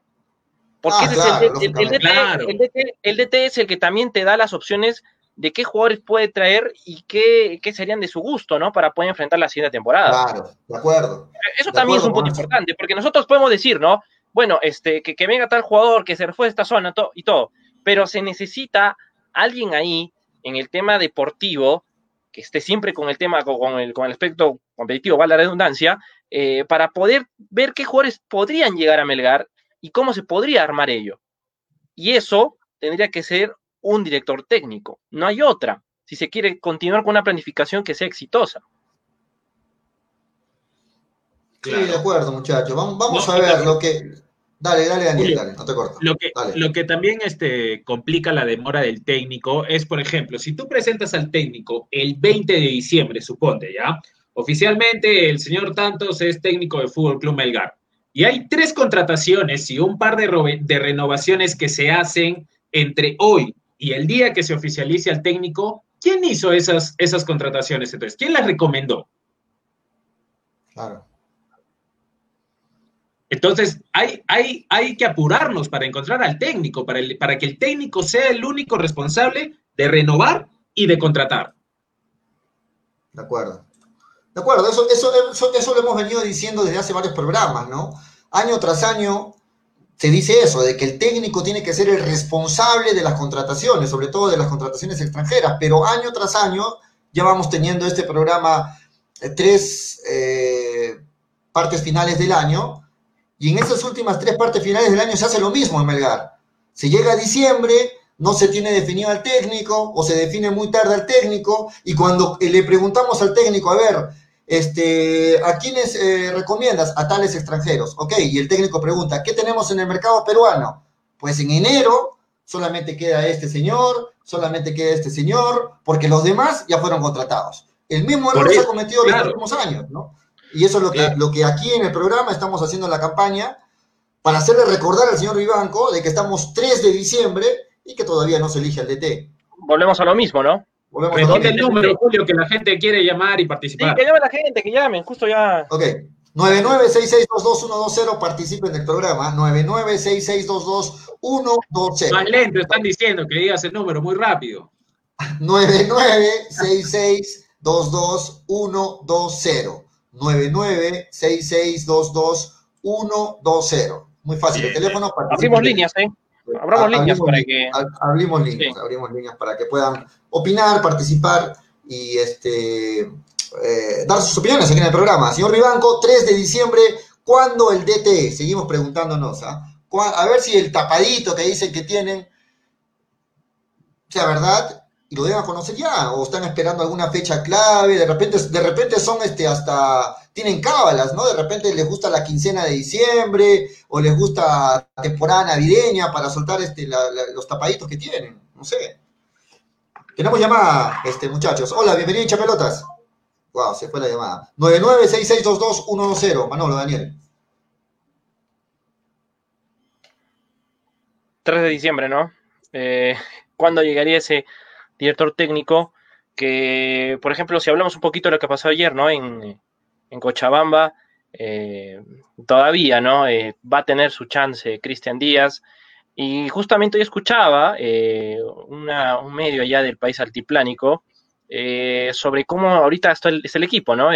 ya les han pagado el primer mes de sueldo que le debían, y, de esa manera, pues ya se han calmado un poco más las aguas a lo que estaba anoche, ¿no? Porque anoche dice que en el camerino del equipo aviador hubieron alguna, unos entredichos donde hacían saber su, descontento, ¿no? Con lo que había pasado ante en el partido ante la Libertad. Y eso también nos, nos, va, nos va viendo y también la situación de que Wilstermann quiere hacer todo lo necesario para que pueda, para que pueda quedarse Cristian Díaz en, en el equipo de Cochabamba, ¿no? Así que eh, yo creo que esto va a demorar mucho más, va a demorar mucho más, pero ya Melgar debe estar ahorita poniéndose las pilas, ¿no? Viendo qué entrenador podría estar ya viniendo a Melgar. Vamos con las redes, muchachos. ¿Qué dice David Aiquipa? Dice, el nuevo técnico estará para Navidad, como regalo navideño para los hinchas rojinegros, dice David Aiquipa. José Luis Bono, Melgar debería ir por Minaya, Rizo como centrales. Que retorne Romero. Deben contratar a Polar repatriar a Cuesta y si hay más plata, traerse a Arley Rodríguez y a Noroña, dice José Luis Bono. Cristian García Montenegro dice, nuevo DT de Melgar es Néstor Lorenzo de Lanús, Buenos Aires, Argentina. Este, es un exfutbolista argentino que se desempeñaba como defensor, trabajó como asistente técnico de Peckerman en la selección colombiana de fútbol, luego de su paso como asistente técnico trabajó como panelista en balón dividido en ESPN. El nombre Néstor Lorenzo. Por ahí soltaron que el tapadito sería un asistente de un este, mundialista y bueno, cuadra con las características, ¿no? Nelson Lorenzo, eh, eh, asistente técnico de Peckerman en la selección colombiana de fútbol. Bueno, ahí, están las opciones. Ricardo Donovan nos dice... Bienvenido, ¿será sea, para el bienvenido sea, Julio, ¿ah? Claro, será para el Día de los Inocentes, dice Ricardo Donovan. Este, Toño, las redes dicen, eh, saludos para Cristian, ¿no? Argentino que se desempeñaba como defensor, trabajó como asistente técnico de Peckerman en la selección colombiana, dice Cristian García. El técnico ya está, dice Andrés Salvador. Carlos Delgado Nieto dice, el DT debe escoger a los extranjeros, pero Villalba o Rizzo son un caso especial, hay que buscarlos de una vez, dice Carlos Delgado Nieto. Este, Pierre Manrique dijo que es un asistente de un equipo mundialista. Bueno, ahí soltaron algunos datos. Carlos Delgado Nieto dice, centrales ya tenemos a Denemostier, tenemos a Manuel Ganosa, está jugando en Sullana, y cuando él estaba en Melgar era mejor que Denemostier, dice Carlos Delgado Nieto. Este, hablan, el nuevo DT va a elegir a los extranjeros, dice Andrés Salvador. David Villalba está libre, dice Jesús Rodríguez. Carlos Delgado Nieto dice, en, defensa debe estar Villalba o Rizzo. La gente lo pide a Villalba, Manolo, Daniel, ¿no? La gente quiere el retorno de Villalba. Dejó una buena impresión. Carlos Delgado Nieto dice, sea de los mejores o peores pagados que tiene que ver, no lo van a ver. No inventamos criterios, por favor, solo, solo ver de frente, dice los oyentes. Este, adelante, Manolo. Sí, ¿no? Eh, lo de Villalba eh, no se debió, no se debió dejarlo ir el año pasado, ¿no? Nosotros acá justo nos enteramos eh, por medio de Vivanco, ¿no? La, salida de este jugador que eh, prácticamente se debe a, lo que General Díaz pedía, ¿no? Este equipo paraguayo pedía, pedía más por su pase y de, esa manera, pues lamentablemente no, se pudo llegar, ¿no? Ahora... Eh, se emociona Manolo con el regreso de Villalba. Muy, Villalba fue un gran central. No, Villalba fue un gran central. creo que, y creo que Melgar pecó mucho, ¿no? Con su salida, porque este año no había posiciones ahí, ¿no? No había esa, esa, eso que eso necesitaban no había necesarios para ellos. Muy bien, tenemos llamada. Hola, bienvenido hincha pelotas. Eh, hola, amigo de hincha pelotas, ¿qué tal? ¿Cómo estás? Eh, yo creo que debe retomar el proyecto que creo que tiene, ¿no?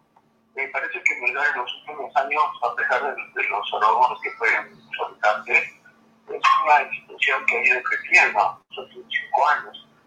Entonces, eh, yo creo que debe tomar ese proyecto que tiene, eh, bueno, cada creo que se llama el buen ahora. Entonces, eh, retomar ese proyecto, entonces contratar a un entrenador que vaya, que esté de acuerdo al proyecto que tiene la institución y respaldarlo a muerte, ¿no?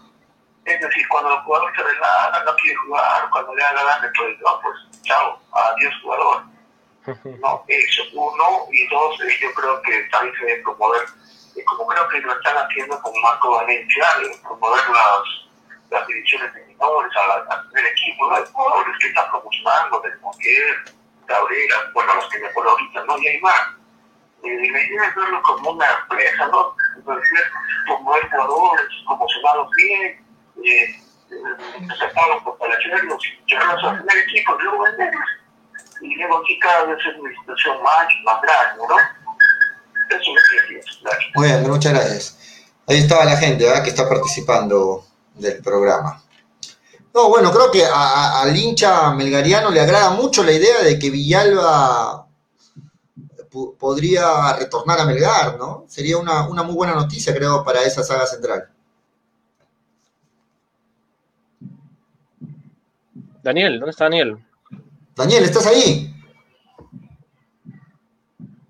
Se fue Daniel. Se fue Daniel. mientras regresa Daniel, quiero agradecer a New Ray con 100% cuero original. Se le fue la conexión a Daniel. Eh, les ofrece choteras, fulviteras, chimpunes, zapatillas, planta de caucho para losa y gras sintético. Llámenos al 942-900066. Reitero, al teléfono para pedidos, para informes New Raycon, 942-900066. Este, Manolo. Eh, la gente está de acuerdo con el regreso de Villalba y el regreso de Narváez. Les gusta lo que la, imagen que dejaron a su paso por, por, Melgar y creo que serían buenos jales, ¿no? Para esos, para todo lo que se ha sufrido este año ahí con la defensa. No, pero el tema, el tema de Villalba, eh, perdón, de Narváez, de que regrese, eh, se debe más también a cómo fue rechazado por Vivanco, ¿no? porque Ibanco también, eh, él mismo lo dice, ¿no? Eh, Narváez, de que no, no quería que continúe en Melgar por el tema económico. Entonces creo que eh, la llegada de, de, Narváez está un poco complicada a comparación de lo de Villalba, ¿no? Villalba ahorita está entrenando en General Díaz, más no, no, tiene, no está jugando, o sea, no está con rodaje competitivo, pero sí está ahí, ¿no? Con el tema, con el tema de entrenamiento y acondicionarse para la siguiente temporada y ojalá eh, pueda encontrar algún equipo, ¿no? Y si es Melgar, eh, sería de una manera una manera grata, ¿no? Porque de, de, esa, de esa, forma Melgar eh, podría recuperar algo de identidad en esa zona del campo donde todo el 2020 eh, no ha podido tener, ¿no? Y, y, habría que esperar, ¿no? Pero como te digo también, Julio, va a, va a, depender mucho también del nuevo entrenador que venga, ¿no? Capaz el nuevo entrenador ya viene con su camada de jugadores y, y eso, ¿no? Pero para eso necesita tiempo, ¿no? Y no tomar decisiones que... Tú has que dicho la palabra clave. Tú has dicho la palabra clave, necesita tiempo ¿no? Y cuando, y, y el, el, muchas veces el, DT extranjero, Manolo, porque se está apuntando, entiendo, un DT extranjero, el DT extranjero llega y llega con sus jales, llega con sus propios jugadores extranjeros, pero cuando llega al Perú va, va a decir, ok, ¿y acá en Perú qué tenemos en el mercado? A ver, para poder ver, analizar, ver quién puede servir para el equipo. Pero si esa pregunta la van a hacer en enero, en febrero, pues, ¿de dónde van a escoger, Manolo? No van a tener muchas opciones y van a quedar, va a quedar pasando lo mismo de este año, ¿no? Se contrató a Jeremy Salas, ¿por qué? Porque no, bueno, no había más opciones, pues señor, esa es la respuesta que tenemos. Y para evitar esa respuesta hay que, hay que pensar no solamente en contratar, sino en elegir bien los plazos, ¿no? En que los plazos sean los adecuados. Claro, de acuerdo, de acuerdo contigo. Y Jeremy Salas se va a ir sin haber pisado la cancha con la camiseta de Melgar. Imagínate, ¿no? ¿Y quién se hace responsable de eso, Daniel? ¿Quién es el responsable de eso en todo caso? El gerente deportivo inmediato, ¿no? Claro. Y en Pero menor no... proporción, Carlos Bustos. Claro. De acuerdo. De acuerdo, pero, pero bueno, parece que Melgar no se aprende, no se quiere aprender. No sé, la verdad, este, me gustaría poder conversar con el señor Vivanco y preguntarle las cosas claramente. Hemos intentado comunicarnos con el señor Vivanco, no hemos tenido respuesta. No hemos tenido esa respuesta de él para poder este, conversar acá en el programa. De todas formas, vamos a insistir y esperamos que si tenemos el visto bueno el señor Vivanco nos pueda responder algunas preguntas acá en el programa con todo respeto, ¿no? Para poder conversar y sobre todo hacerle llegar las preguntas de los oyentes. Manolo. Es un tema, es, es algo que, como lo decíamos ayer, ¿no? Es el mismo libreto.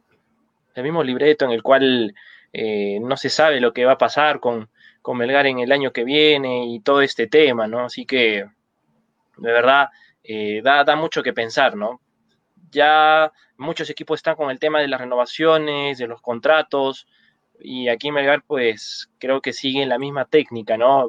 Todo bajo siete llaves, todo con sorpresas, que al final no te llevan a nada bueno, ¿no? Y esto pasó en dos años consecutivos, no exceptando los de Pautazo. Lo de, lo de trabajar bajo siete llaves no es lo criticable, Daniel. Lo criticable Yo no es que. Nada. No, no, te estoy comentando. Ah, no es lo criticable, digo, sino lo criticable es que a estas alturas se siga diciendo que se está trabajando bajo siete llaves y que no y que no, no van a soltar el nombre hasta cuando ya esté todo oficializado. O sea, Pero, Julio, lo criticable no es trabajar en silencio. Lo, es que depende. Lo, recuerda, re, recuerda el análisis que hice ayer yo, personal, esta es mi opinión. El, eh, Manolo dijo que estamos igual que el año pasado, eh, que el año pasado estamos peor. A esta altura ya, ya teníamos técnico que era Carlos Bustos para mal, como terminó. Ahora, eh, con Pautazo sí se demoraron y Pautazo terminó siendo un muy buen técnico.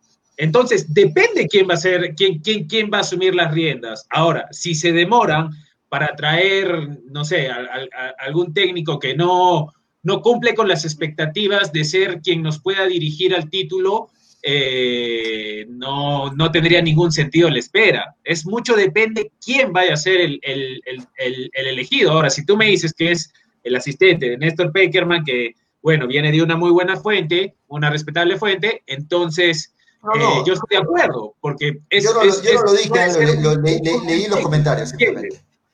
Claro. Y además estaría con Peckerman desde la selección argentina. Y ojo que Peckerman antes de la selección argentina estaba en divisiones menores. Entonces, Estaba 10 años, antes de ser el entrenador de la selección argentina, estuvo 10 años en divisiones menores. Entonces, tiene bastante experiencia en lo que podríamos eh, querer buscar sinergia entre reserva y equipo profesional. Entonces, ahí valdría la pena la espera, ¿me entiendes? Pero si va a venir E- alguien... eso es lo- que se quiere. No, Eso es lo que se quiere, ¿no? Que si se está haciendo esperar, si se está haciendo esperar, si se está trabajando en silencio, es por una muy buena opción. Como dices, que la espera valga la pena, ¿no? Que la espera valga la pena. exacto. Manolo no lo crea, lo miro con su cara de incrédulo ahí en las opciones que han dado. Mm. Manolo, no, no, no, no, no creas que no puede ser, ¿ah? Pautazo fue, fue asistente de Martino, ¿ah? Peckerman. Fue asistente cuando estuvo en la Peckerman. selección argentina. Técnico el mundialista. Que no te Peckerman. sorprenda mucho, Manolo. mundialista con Argentina, con Colombia. Claro. Peckerman. 10 Proceso técnico de con Colombia. menores. Ese Manolo. Peckerman. No, Peckerman. O sea, Peckerman. Hermano, ¿qué me vas a decir? ¿Que Peckerman es mal técnico? No.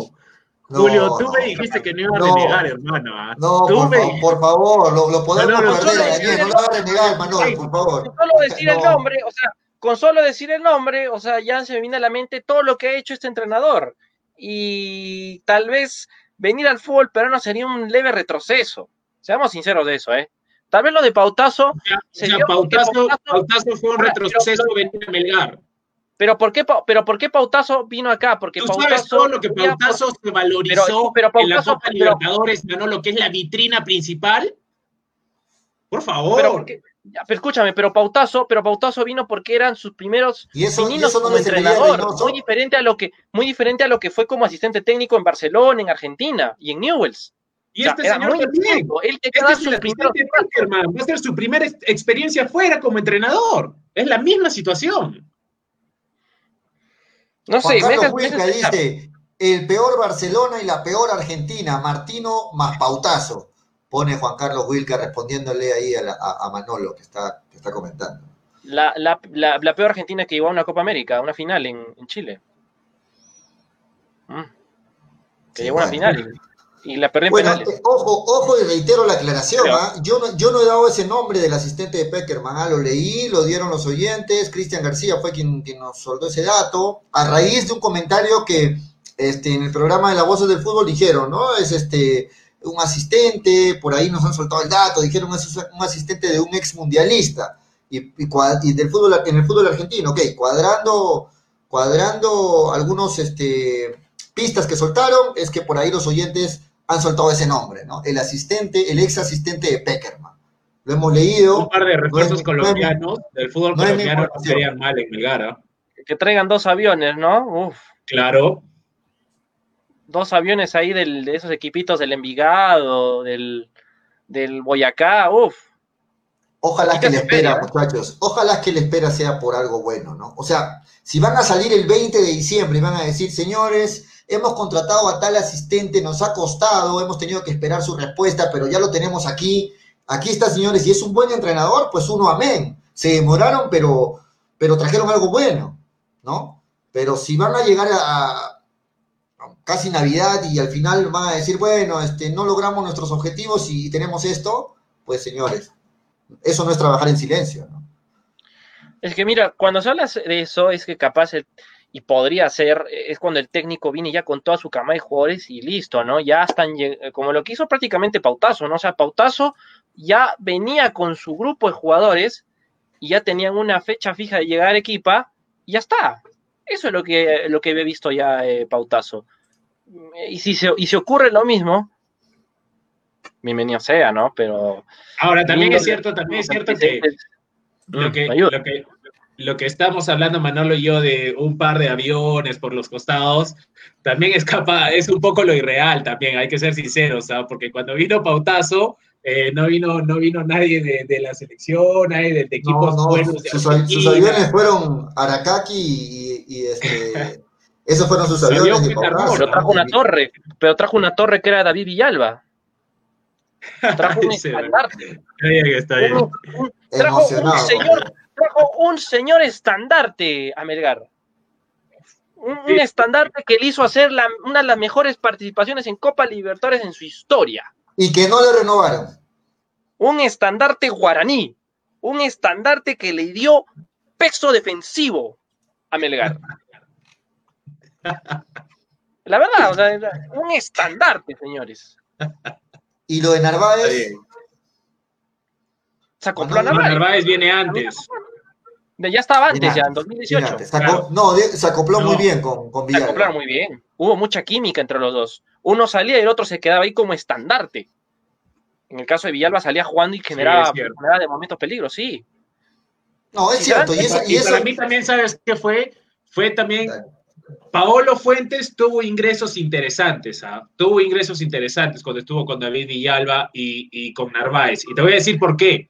Porque salga quien salga, Paolo tenía al lado a alguien totalmente confiable, totalmente confiable.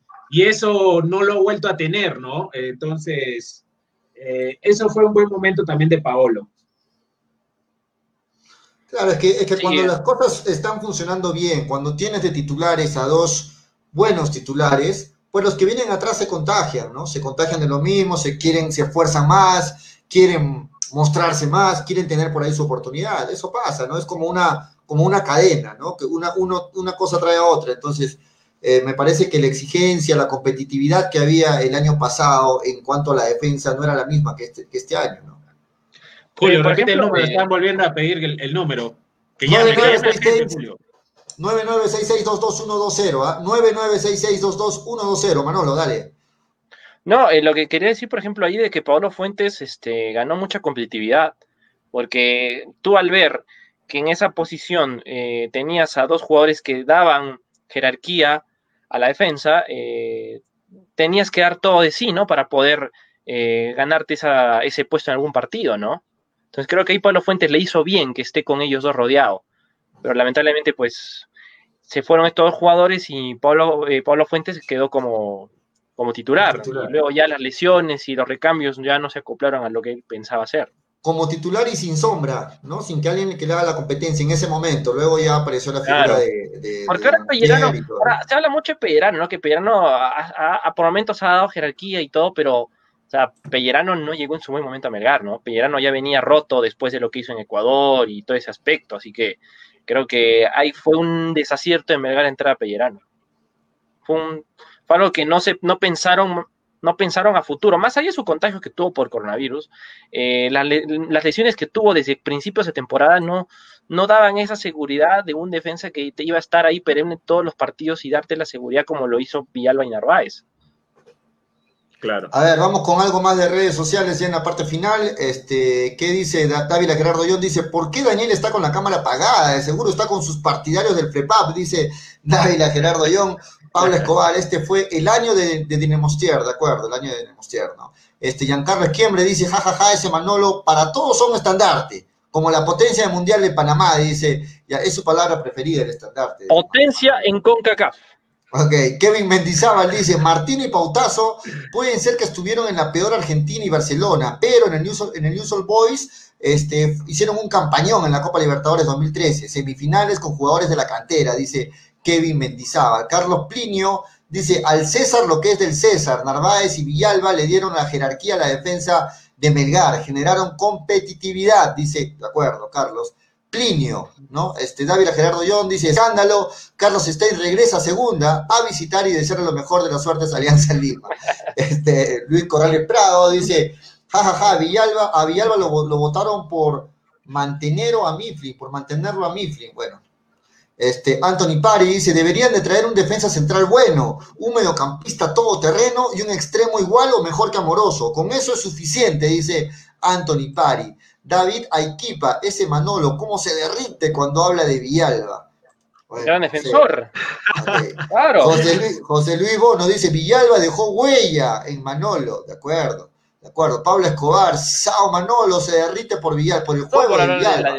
Manolo, Manolo, Manolo, ¿has tenido la oportunidad de entrevistar a David Villalba? Sí, lo hemos entrevistado tres veces para hincha pelota. Desde ahí empezó su afición por Villalba. ahí comenzó. Desde que lo entrevistó. Claro, también tuve la oportunidad de conocer a su señorita esposa, eh, muy buena gente la, la dama, y que ahora claro, pues, un bebé. han tenido un bebé que ya tiene ya cinco meses. Desde que, lo entrevistaste a Villalba, te, te, hiciste su hincha de Villalba, ¿verdad, Manolo? Claro, o sea, Villalba, buena persona, igual que su señorita esposa, su bebita que ya está por, está, está creciendo, ya va unos meses ya de vida, así que, o sea, un caballero y una, un caballero dentro y fuera de la cancha el Paraguay, así que de verdad que le decíamos lo mejor y se regresa. ¿Y sabes qué?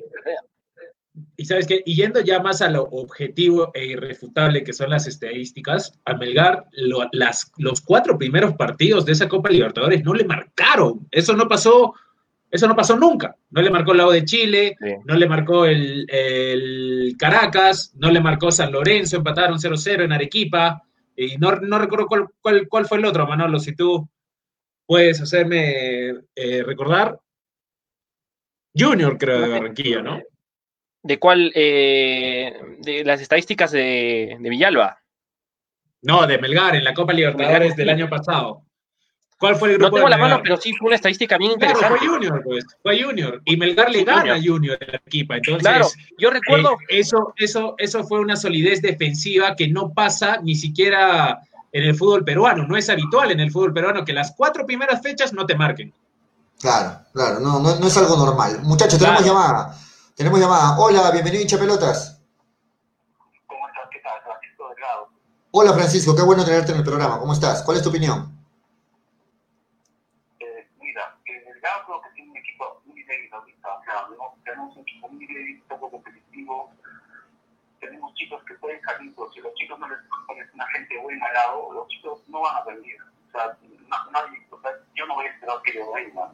Eh, no pueden cambiar ningún lado como un rato mundial de mi parte, ya nos habían dicho que esté pautado. Pautado también le saca la ventaja a todos, inclusive en estos momentos que están hablando. De parte de la defensa, eh, hay, hay jugadores en media ahorita, como ustedes dicen, hay que contratar ya. Los extranjeros tienen después, pero por ejemplo, aquí en la defensa está Rizzo de Manus, que es un excelente base. No hay más base en, campeonato. Minaya también hizo un buen campeonato, ¿no? En Ayacucho. ¿Quién? Minaya sí, Minaya ya tiene 30 años y de verdad es un buen jugador, pero no le he visto esas cualidades de, de buen jugador. O sea, está un Alba o algo parecido, Minaya no está ahí. Ah, claro, no está a ese nivel. Porque para, para, para acompañadores, o sea, para todos que acompañan, como los datos que vimos, ahí, ahí saben los es un buen va, va a ser acompañado. Claro. Es un Minaya, digamos, pero de la emoción no va a ser un o sea, por lo menos de acá dos años él no lo va a hacer, claro. de acá dos años o sea. Entonces, eh, y estaba hizo, hizo su buen bajo, él, él, sí es bueno, entonces este, yo he visto jugadas, lo han manejado bien, es bueno, y aparte que tiene, tiene muy buen, muy buen currículum hacia atrás, no solamente ha jugado en, en Valle Minera, sino tiene, tú ves su Facebook o, o, ves su, que él ha hecho en su vida, y es una persona muy, como persona, muy buena, ha estudiado, ha tratado de estudiar todas esas cosas, no es un ¿ya? Ahora, en la volante este, no hay mucho que ver en el campeonato, o sea, quizás que ya el, el, hecho que regrese Gabriel, yo no lo veo como una solución, pero parece una muy buena opción para, para el año que viene, ya porque en el jugó y no lo hizo tan mal. No lo hizo bien tampoco, porque tampoco las la, la, digamos. Entonces, ha, jugado un año entero en el Nacional, está bien que regrese y va a tener oportunidad, ojalá que le y cada punto que es punta que quizás lo puedas bajar a la volante, pero, pero después que en la volante tienes que traer o sea, yo mantengo, no sé si lo puedas traer. Y si está ya durante también podrías traerlo. Después tampoco no hay mucho, o sea, tampoco me meto un mucho cosas. Yo me a Manchero, pero los un par de años menos. ¿ya? Muy yo tengo Manchero, pero ya Manchero con los ojos cerrados, pero eh, no lo trajeron, no sé por qué no lo trajeron, tenía una oportunidad eh, punta, ah, en opinión, a mí, si yo contrataría ahorita a José lo traería a la torre, que es el Chavelín. Es buen jugador, de hecho, que uno no quiere decir que, que no sea bueno, no ha tenido ningún problema y con eso no gana persona. Muy bien. Eh, también, también, también lo vería Rivera de Cusco. Hay muchas opciones, pero en este momento no se puede esperar más, ¿no? No se puede esperar más porque después quedan, quedan ya los... Si ahorita no contratas, son poquitos los que puedes traer del campeonato. Si claro. no contratas los poquitos que hay del campeonato, te pasan dos semanas y así no, así tengas plata no vas a tener aquí. Bueno, Francisco, creo que esa idea no la tienen muy clara en Melgar, ¿no? el señor Vivanco, ellos no, no la tienen muy clara. Y para ellos se pueden tomarse el tiempo que, el tiempo que consideren y ellos piensan que los, las mejores opciones en refuerzo los van a esperar, ¿no? Todavía hay tiempo, dirán, pues ellos todavía. Bueno, vamos a ver. Muy bien, Francisco, muchas gracias. Muy bien. Ahí estaba Francisco llamándonos en la parte final ya, Manolo, Daniel, nos tenemos ya que despedir. Son las 5 con 8 este, a nivel nacional, parte final del programa hoy, hinchapelotas. Este, eh, no está con nosotros Toño, mañana esperemos que ya esté Toño, ah, se ha mudado, ha tenido una mudanza, se ha cambiado de casa, este, Toño, y algunos problemas este, técnicos. Y bueno, Freddy, que está un poquito mal de salud, esperamos tenerlo también pronto en el programa. Daniel, Manolo, parte final. Sí, ojalá tanto Toño como Freddy puedan eh, reintegrarse pronto, ¿no? Al programa. Sí, Aunque está más vacancios, creo. Manolo. ¿Cómo, cómo? Está más No, ellos, creo. No, o sea, nos falta Freddy. No sea mal. Saludos. No, no. Está más bacán, dice. Daniel dice está más bacán porque no lo hacen renegar. Y a mí me prohíbe que lo haga renegar. En total no quiere que lo haga renegar nadie, por eso dice está más bacán. este, Daniel. No, hace falta todo el grupo, hace falta toda la gente. Hace falta, todos ya van a estar seguramente de vuelta. Toño, ¿por dónde se han mudado?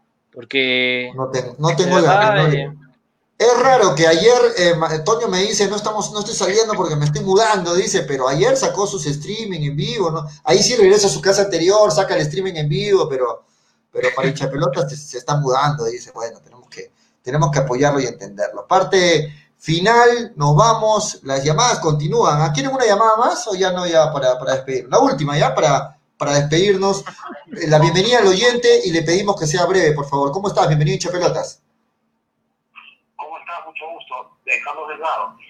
Hola Carlos, te escuchamos. Quería, quería saludarlo. Yo han tenido un, programa y, y celebrar que es todo el comentario que he hecho la, la llamada anterior. Es tipo de análisis fino, profundo y, y muy amplio a la vez, que abarca muchos equipos, muchos puestos. Es lo que se necesita y es el halado que, que ustedes cumplen. Porque jugador, no, no es decir, de, jugadores hay que contratar. Entonces, decir, un modo con una metralleta disparando para todos lados. No sean hacer un gran análisis, que Vivanco no lo hace, y Melgar no lo hace. Entonces ustedes, como representando al equipo, tienen que hacerlo. Hacerlo y es la forma que ustedes, es un poder que tienen ustedes para presionar al club. Y ustedes tienen la representación de toda la equipa. Así es, así es. Reflexionenlo y que es un poder que ustedes tienen. No, sí, lo tenemos muy presente y es por eso que acá en el programa, a pesar de que a veces este, caemos de repente hasta cargosos, estamos siendo, tratando de hacer una campaña de recordarle al señor Vivanco la fecha en la que estamos, ¿no? La fecha en la que estamos porque eh, parece que no, no reacciona, ¿no? 3 de diciembre, señor Vivanco, seguimos esperando al DT de Melgar. Todos los días, la gente que nos sigue sabe que estamos en esta campaña aquí en el programa. Y hay, que seguir insistiendo, insistiendo, y estoy seguro que a los oyentes les gusta. Muy bien, muchas gracias. Gracias por la llamada. Mucho también. Muy bien. Ahí estaba el oyente, parte final, Daniel Manolo, nos vamos. Mañana estamos de regreso a las 3 y 30 de la tarde, siempre a través de Radio Estéreo 1 y de Neva 900. Esperamos ya con Daniel este, mejor, eh, con Toño, con Freddy y, y con muchas sorpresas en el programa. Hoy, atención, teníamos que postear el, el, la, la- el programa, atención, este es el programa de la polla, el programa de la polla de hinchapelotas. Mañana damos nuestros pronósticos. Atención, Daniel, hoy no duermas porque ya estás en la parte final. Atención, Manolo, atención, Toño, atención, Cristian García, que está cerquita de Daniel. Este, hay tabla, pero ya no, ya no alcancé. Mañana la ponemos la tabla. Ya está con el descuento, con el descuento a Toño, con el descuento a Manolo, no se preocupen. Aunque a Manolo le debe dar igual si le descuentan o no, porque está penúltimo o último. Entonces a Manolo le da lo mismo, ¿no? Este, pero a, a Toño, que está ahí arriba, sí. Eh, sí, entonces mañana damos nuestros Es como pronósticos, atención, ¿ah? Mañana damos nuestros pronósticos. Nos vamos, Tipo muchachos. Hasta, está como alianza, efectivamente. Hasta aquí esto fue hincha pelotas, porque de fútbol. Se habla así. Chau, chau, Chau, chau. muchachos. Hasta mañana. Tu preparación no puede parar. Academia Alexander Fleming. Apertura. Su ciclo de enseñanza virtual. La misma calidad de enseñanza. Pero ahora, desde la comodidad de tu hogar. Nuestros resultados. En Derecho. Mario Vidal Choquejara, primero en Derecho. Yamilet Flores, tercero Derecho. Coca Calderón, Derecho. Xiomara Quispe, Derecho. Conéctate al aula virtual Fleming y asegura tu ingreso. Informes al WhatsApp 912 39 29 50. Urbi trabaja desde su casa. Se cambió a Claro porque necesitaba una gran cobertura y más velocidad para atender a sus clientes. Ahora que todo ha cambiado, ¿qué esperas? Cámbiate a Claro tú también. Consulta cobertura en www.claro.com.pe. Vuelve, porque los hinchas la reclaman. La polla de hincha pelotas. Participa y gana 300 soles en efectivo.